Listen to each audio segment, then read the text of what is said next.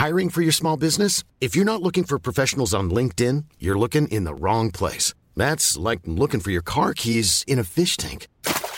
LinkedIn helps you hire professionals you can't find anywhere else, even those who aren't actively searching for a new job but might be open to the perfect role. In a given month, over 70% of LinkedIn users don't even visit other leading job sites. So start looking in the right place. With LinkedIn, you can hire professionals like a professional. Post your free job on linkedin.com slash people today.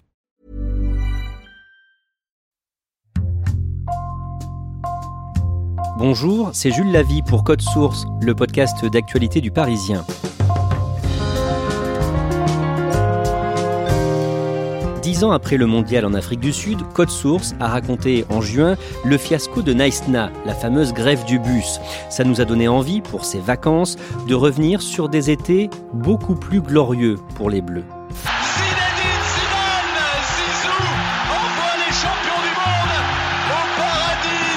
Aujourd'hui, l'Euro 2000 en Belgique et aux Pays-Bas, la confirmation pour les Bleus de Zizou avec une finale qui s'est jouée sur un rien. Récit de Christophe Bérard et Harold Marchetti du service des sports du Parisien.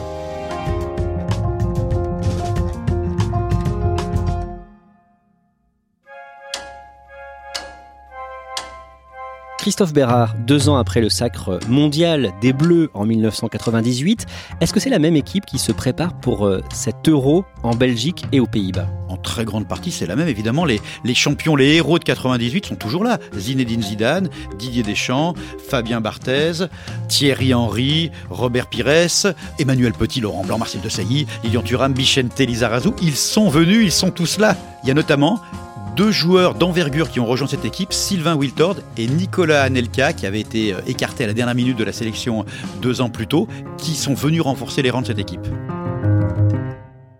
Harold Marchetti, est-ce qu'il y a des joueurs qui sont appelés à monter dans cette équipe? Oui, il y a des jokers, notamment au niveau offensif. On pense à Sylvain Wiltord, qui a fait une très très belle saison avec Bordeaux.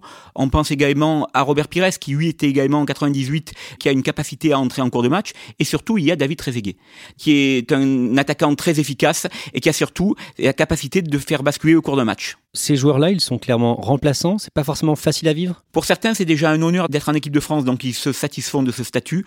Pour d'autres, en revanche, c'est une punition et ils tirent clairement la gueule. Didier Deschamps euh, est capitaine. Il est contesté? Même si ça reste le leader moral, humain de cette équipe, physiquement, il souffre plus qu'avant. Et effectivement, il est contesté par une partie de la presse et il va mal vivre ses critiques parce qu'il trouve qu'on est injuste avec lui. Quel est l'objectif des Bleus pour cet euro? Bah, il est très simple, c'est de devenir la première équipe dans l'histoire, championne du monde, à devenir dans la foulée championne d'Europe. Un champion du monde qui ensuite devient champion d'Europe, ce n'est jamais arrivé. Ils veulent marquer l'histoire. Ils veulent un deuxième titre de champion d'Europe pour la France après celui de 1984. Après euh, 1998, le sélectionneur Aimé Jacquet a tiré sa révérence. Qui est le nouveau sélectionneur de l'équipe de France C'est Roger Lemaire, c'était l'adjoint d'Aimé Jacquet en 98. Dans cette équipe, manifestement, on aime bien transmettre le pouvoir à son adjoint. Jacquet lui-même était l'adjoint de Gérard Rouillet euh, en 1993. Et Roger Lemaire, il a une particularité, il a été le sélectionneur de l'équipe de France militaire pendant une dizaine d'années. Il a un côté effectivement très militaire dans sa gestion des hommes. Certains le surnomment d'ailleurs l'adjudant. Il n'aime pas l'exercice médiatique, il s'y plie presque par défaut. On est inquiet un peu pour euh, Manuel Petit, ce n'est pas une blessure, euh, c'est plus, euh, disons, une petite montée de fièvre, un refroidissement qui fait que par rapport à Emmanuel Petit, euh, on est dans l'expectative. Ces conférences de presse sont pas des monuments de communication et de fluidité. Il n'aime pas cet exercice. Quelle relation il a avec les Bleus? Il est très proche des joueurs. C'est souvent le cas des anciens adjoints qui font souvent de la calinothérapie auprès des joueurs. Eux-mêmes d'ailleurs ne l'appellent pas coach, ils l'appellent Roger. Cet Euro de football se dispute du 10 juin au 2 juillet en Belgique et aux Pays-Bas. Harold Marchetti, vous faites partie de l'équipe du Parisien sur place pour couvrir l'événement. Les Bleus s'installent dans la banlieue de Bruxelles. Comment est-ce qu'ils sont accueillis? Ils sont très bien accueillis par le peuple belge. Ce sont les champions du monde. Forcément, ils sont accompagnés d'une aura. Les supporters belges qui adorent le football sont très sensibles aux Bleus. Dans quel groupe est tombée la France pour euh, les matchs de poule? Eh bien, ils sont dans un groupe avec la République tchèque, le Danemark, et puis l'un des deux pays organisateurs, les Pays-Bas. Ça s'annonce plutôt bien parce que la France est championne du monde, parce que le Danemark n'est pas une grosse sélection. La République tchèque est finaliste de l'Euro précédent en Angleterre en 1996, et les Pays-Bas sont toujours dangereux parce que c'est une nation de football, et en plus, elle va bénéficier d'un soutien populaire. Les Bleus entrent en lice dans cette compétition le 11 juin 2000 à Bruges face au Danemark ça va très bien se passer. Les Bleus vont s'imposer 3-0 facilement face à une équipe qui est supposée la plus faible du groupe. Mais surtout pour les amateurs de superstition, tout le monde se rappelle qu'en 1984, année du titre de champion d'Europe, comme en 1998, année du titre mondial, l'équipe de France, à chaque fois, a dû affronter le Danemark et l'a battu. Et là, battre à nouveau le Danemark en face de poule, tout le monde voit ça comme un signe très encourageant. Le lendemain du match, l'équipe titre s'est repartie comme en 1998, Harold Marchetti. Oui, parce qu'en fait, il y a une dynamique qui s'est instaurée. L'équipe de France enchaîne les victoires et on se dit que cet euro doit être le leur. Cinq jours après ce premier match, les Bleus jouent la République tchèque, vice-championne d'Europe. Ça ne sera pas une promenade de santé comme ça a pu être face aux Danois. Parce qu'en face, il y a un bloc très physique, avec notamment un attaquant qui fait plus de 2 mètres, Yann Koer. Donc c'est compliqué. Il faut l'enfermer dans une boîte, comme disait à l'époque Marseille de Sailly. Donc pour les Bleus, ça se passe plutôt pas mal au début du match, puisqu'il y a un but très rapide de Thierry Henry. Il a commis l'erreur, Gabriel Thierry Henry. Et, et, zéro. Derrière, Didier Deschamps commet une faute sur Nedved à l'entrée de la surface de réparation. C'est un penalty. Poborski marque plein centre et un partout après 34 minutes de jeu. Et puis derrière, Yuri Djorkaeff entre en scène. Il a remplacé Emmanuel Petit à la mi-temps du match. Djorkaeff qui lance Thierry Henry face à Repka, c'est passé devant Repka. L'arrivée de Djorkaeff oui Et il va inscrire ce second but des Bleus. Après une heure de jeu, l'équipe de France qui reprend l'avantage. Et ça donne 3 points supplémentaires à l'équipe de France et ça qualifie l'équipe de France pour les quarts de finale. Et ce ballon mais limpide donné à Djorkaeff qui place euh, la balle hors de portée de Cernicek. C'est le meilleur buteur de la sélection française des 22 de Roger Lemaire. Bravo au coaching de Roger Lemaire qui est déjà payant. Yuri Djorkaeff, vous allez lui parler après ce match? On a forcément ce qu'on appelle les zones mixtes où les joueurs viennent s'exprimer face à la presse et il arrive avec un immense sourire et il nous dit j'ai senti le but. On lui dit mais Yuri mais pourquoi tu as senti le but? Il dit j'avais ça en tête, je savais que j'allais rentrer, que j'allais marquer. Il y a des joueurs qui ont parfois une prémonition, il y en a qui sont superstitieux également et Yuri ce jour-là a eu tout juste. Harold Marchetti, que se disent les journalistes qui suivent cette équipe de France, qui est donc qualifiée désormais pour les quarts de finale. On se dit qu'on est reparti pour une belle aventure, parce qu'il y a tout. Il y a une puissance offensive, une sécurité défensive, et puis au milieu de tout ça, il y a un génie, Zinedine Zidane, qui a 28 ans et qui est au sommet de son art. Le 21 juin 2000, dernier match de poule pour euh, l'équipe de France, qui est donc euh, déjà qualifiée. Le match compte pour du beurre, on peut dire. Que fait Roger Lemaire? Il renouvelle la quasi-totalité de son effectif, un seul titulaire au coup d'envoi, Marseille de Sailly, qui hérite du brassard de capitaine. Les Pays-Bas gagnent 3 à 2, mais ça n'a pas grand intérêt. Ça a surtout permis de reposer les cadres. Christophe Bérard, cette défaite n'inquiète pas vraiment les supporters français? Absolument pas. À cette époque, les Bleus, c'est les Beatles. C'est pas moi qui le dis, c'était les joueurs. Autant l'engouement euh, en 98 est monté crescendo au fur et à mesure des matchs, autant là, depuis le début, les Bleus, tout ce qu'ils font, dès qu'ils sortent partout, il y a une vraie folie autour d'eux. Les scores d'audience à la télévision sont très très bons. Non, non, il y a un énorme phénomène. Alors, le fait que les Bleus soient qualifiés et se soient reposés, non seulement ça n'inquiète personne, mais au contraire, c'est très encourageant pour la suite. Parce que les Bleus vont se présenter en quart de finale frais. Quart de finale disputé à Bruges le 25 juin contre l'Espagne et les Bleus arrivent en confiance. Bien sûr, parce qu'ils connaissent très bien cet adversaire espagnol, ils se disent qu'ils ont toutes les armes pour dominer les Espagnols. C'est un match très disputé. Zinedine Zidane va ouvrir le score avec un coup franc brossé, enroulé, qui va dénicher une araignée dans la lucarne de Canizares. Derrière, penalty pour l'Espagne, pour une faute de Thuram sur Minutis, Mendieta égalise. Patrick Vieira, avec ses grands compas, va accélérer, décaler Yuri Djorkaeff. Yuri Djorkaeff va placer une frappe chirurgicale hors de portée de Canizares. La France mène donc 2 buts à 1. Nous sommes à la fin de la première mi-temps. Comment se passe la suite du match? Les Espagnols vont naturellement jeter toute leur force dans la bataille pour essayer d'égaliser. Munitis continue à martyriser Julian Thuram par ses crochets, par ses dribbles courts. Et à la 89e minute de jeu, un penalty est sifflé en faveur de l'Espagne. Tout le monde se regarde, il y a un sentiment d'incompréhension, c'est une faute de Barthez qui est sanctionnée, et puis Raoul prend ses responsabilités, il frappe le penalty, mais sa frappe part dans les nuages. Il y a quelques minutes d'arrêt de jeu, mais les Français vont très bien gérer leur affaire. Ils vont faire tourner le ballon, essayer de conserver, assez loin de leur but de préférence, et au final, ils s'imposent de 1. La France est donc qualifiée pour les demi-finales de l'Euro. Quel est le bilan de ce match? Il a montré que l'équipe de France était solide, qu'elle était capable de résister dans les moments de pression à un adversaire de qualité comme a pu être l'Espagne.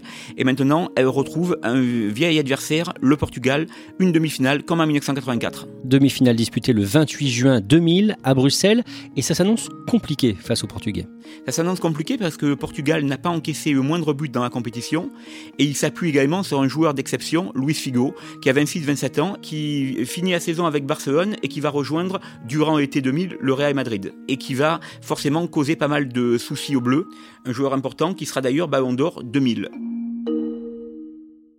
Le début du match montre une équipe du Portugal très disciplinée qui va trouver assez rapidement ouverture. On joue depuis même pas 20 minutes quand une percée de Sergio Conceição va profiter à Nuno Gomes. Didier Deschamps est un peu court, trompé par un rebond. Le Portugal mène 1-0. Comment réagissent les Bleus? Ils savent qu'il reste énormément de temps. Ils ont appris que la patience est parfois le meilleur allié d'une équipe. Et donc petit à petit, ils vont remonter à pente jusqu'au début de la seconde période où ils vont prendre l'ascendant dans le jeu, c'est-à-dire qu'ils vont euh, se créer de nombreuses occasions. Sur l'une d'elles, Nicolas Anelka va déborder, centrer en retrait. Thierry Henry va contrôler. Il n'y a pas de hors-jeu signalé, il va pouvoir se retourner. Aïe On est un peu avant l'heure de jeu, un partout entre la France et le Portugal. Les deux équipes vont se neutraliser. C'est-à-dire qu'elles vont aller jusqu'à la fin du temps réglementaire sans se procurer d'énormes occasions et on arrive donc à une fin de match à un partout. On en arrive donc à la prolongation. Quelle est la règle? Dans ces cas-là, depuis 1996, la règle est le but en or, c'est-à-dire la mort subite. La première des deux équipes qui marque a gagné. Tout d'un coup, pour les supporters, la pression monte? Ah, c'est flippant.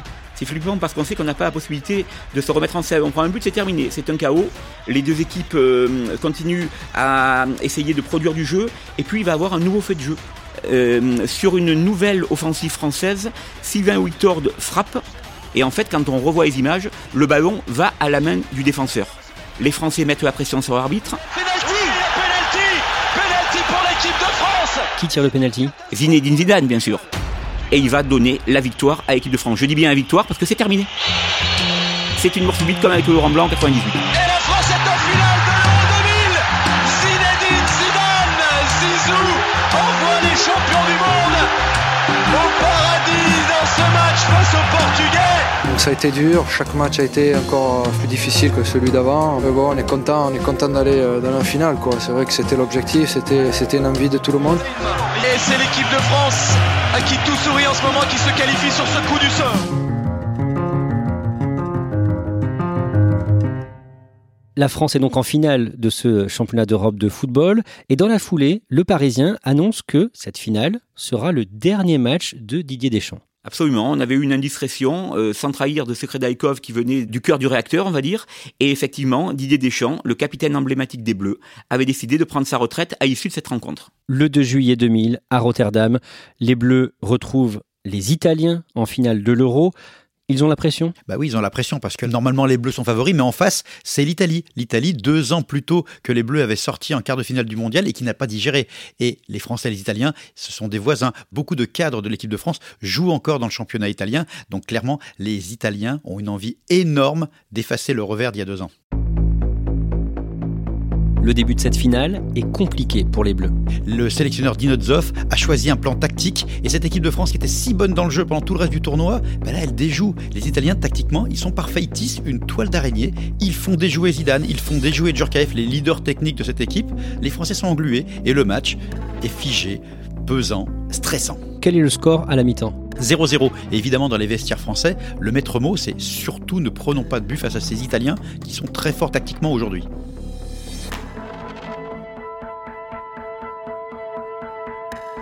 Juste avant l'heure de jeu, ce qu'on craint va arriver sur un centre italien. Le buteur de l'équipe italienne, Del Vecchio, ouvre le score. Et là, il y a une chape de plomb qui tombe sur les épaules de l'équipe de France et de ses supporters.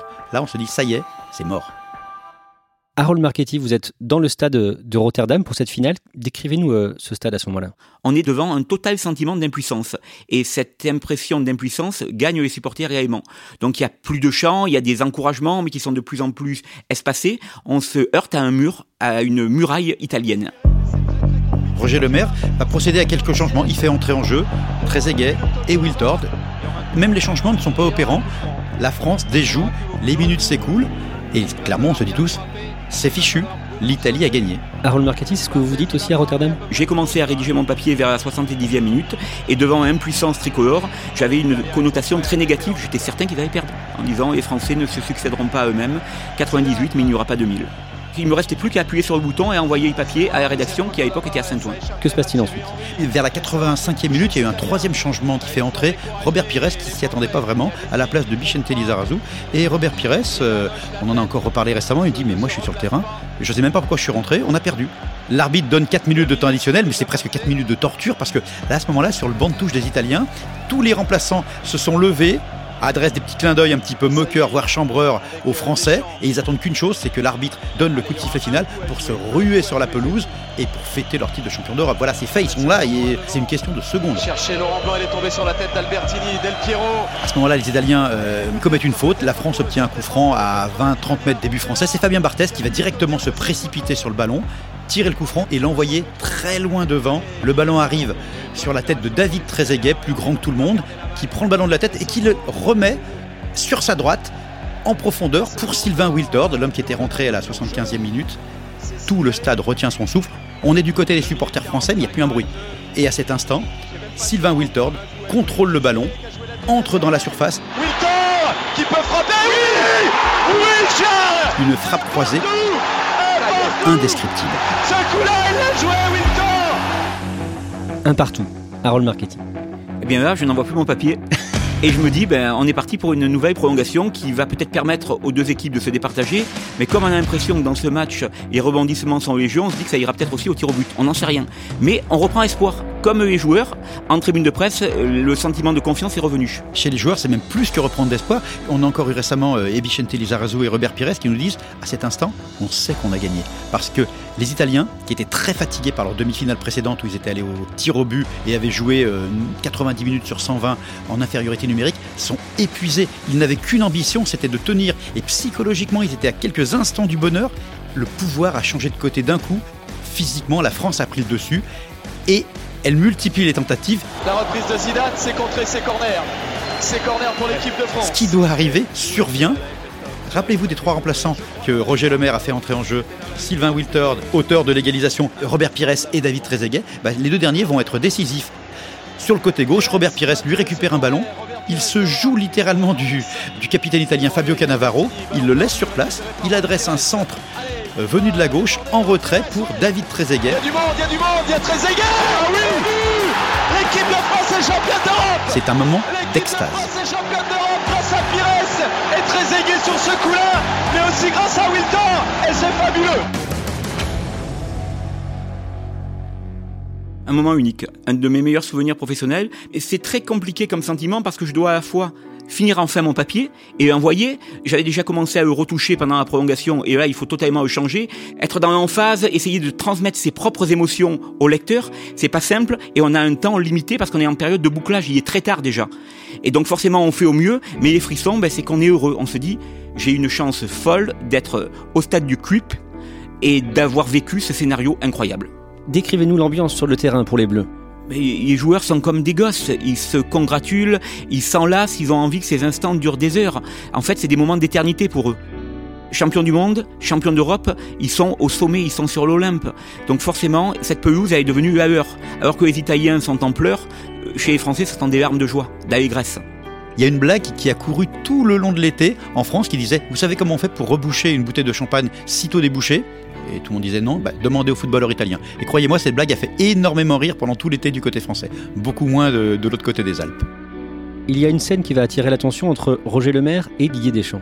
Absolument, on voit les deux hommes en train de discuter. Didier Deschamps est en train d'expliquer à Roger Lemaire que c'était son dernier match. C'est fini, il ne portera plus le maillot bleu. Roger Lemaire tente d'infléchir sa décision en lui disant j'ai besoin de toi, mais Deschamps lui dit j'ai envie de profiter de, ma femme, de mon fils. Et puis Roger va proposer quelque chose d'assez fou à Didier Deschamps. Il lui dit j'ai meilleur que toi à ton poste, j'ai Patrick Vira, mais j'aimerais par rapport à ton importance au sein du groupe que tu joues un match sur trois. Et ça c'est les mots de trop pour Didier Deschamps, qui était un compétiteur né, qui a un, un CV long comme le bras, c'est pas possible. Donc forcément, Didier Deschamps reste campé sur ses positions et Roger Lemaire devra chercher un nouveau capitaine.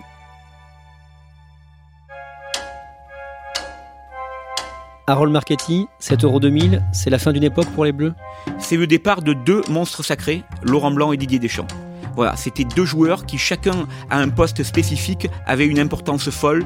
Didier Deschamps était heureux et privilégié du sélectionneur, Laurent Blanc, le patron de la défense, et forcément, l'équipe de France va se retrouver orpheline de deux joueurs. Vous me direz deux sur 11, c'est pas beaucoup, mais si, c'était énorme. L'histoire va retenir plus tard que le sommet de cette génération-là, c'était à Rotterdam, un 2 juillet 2000.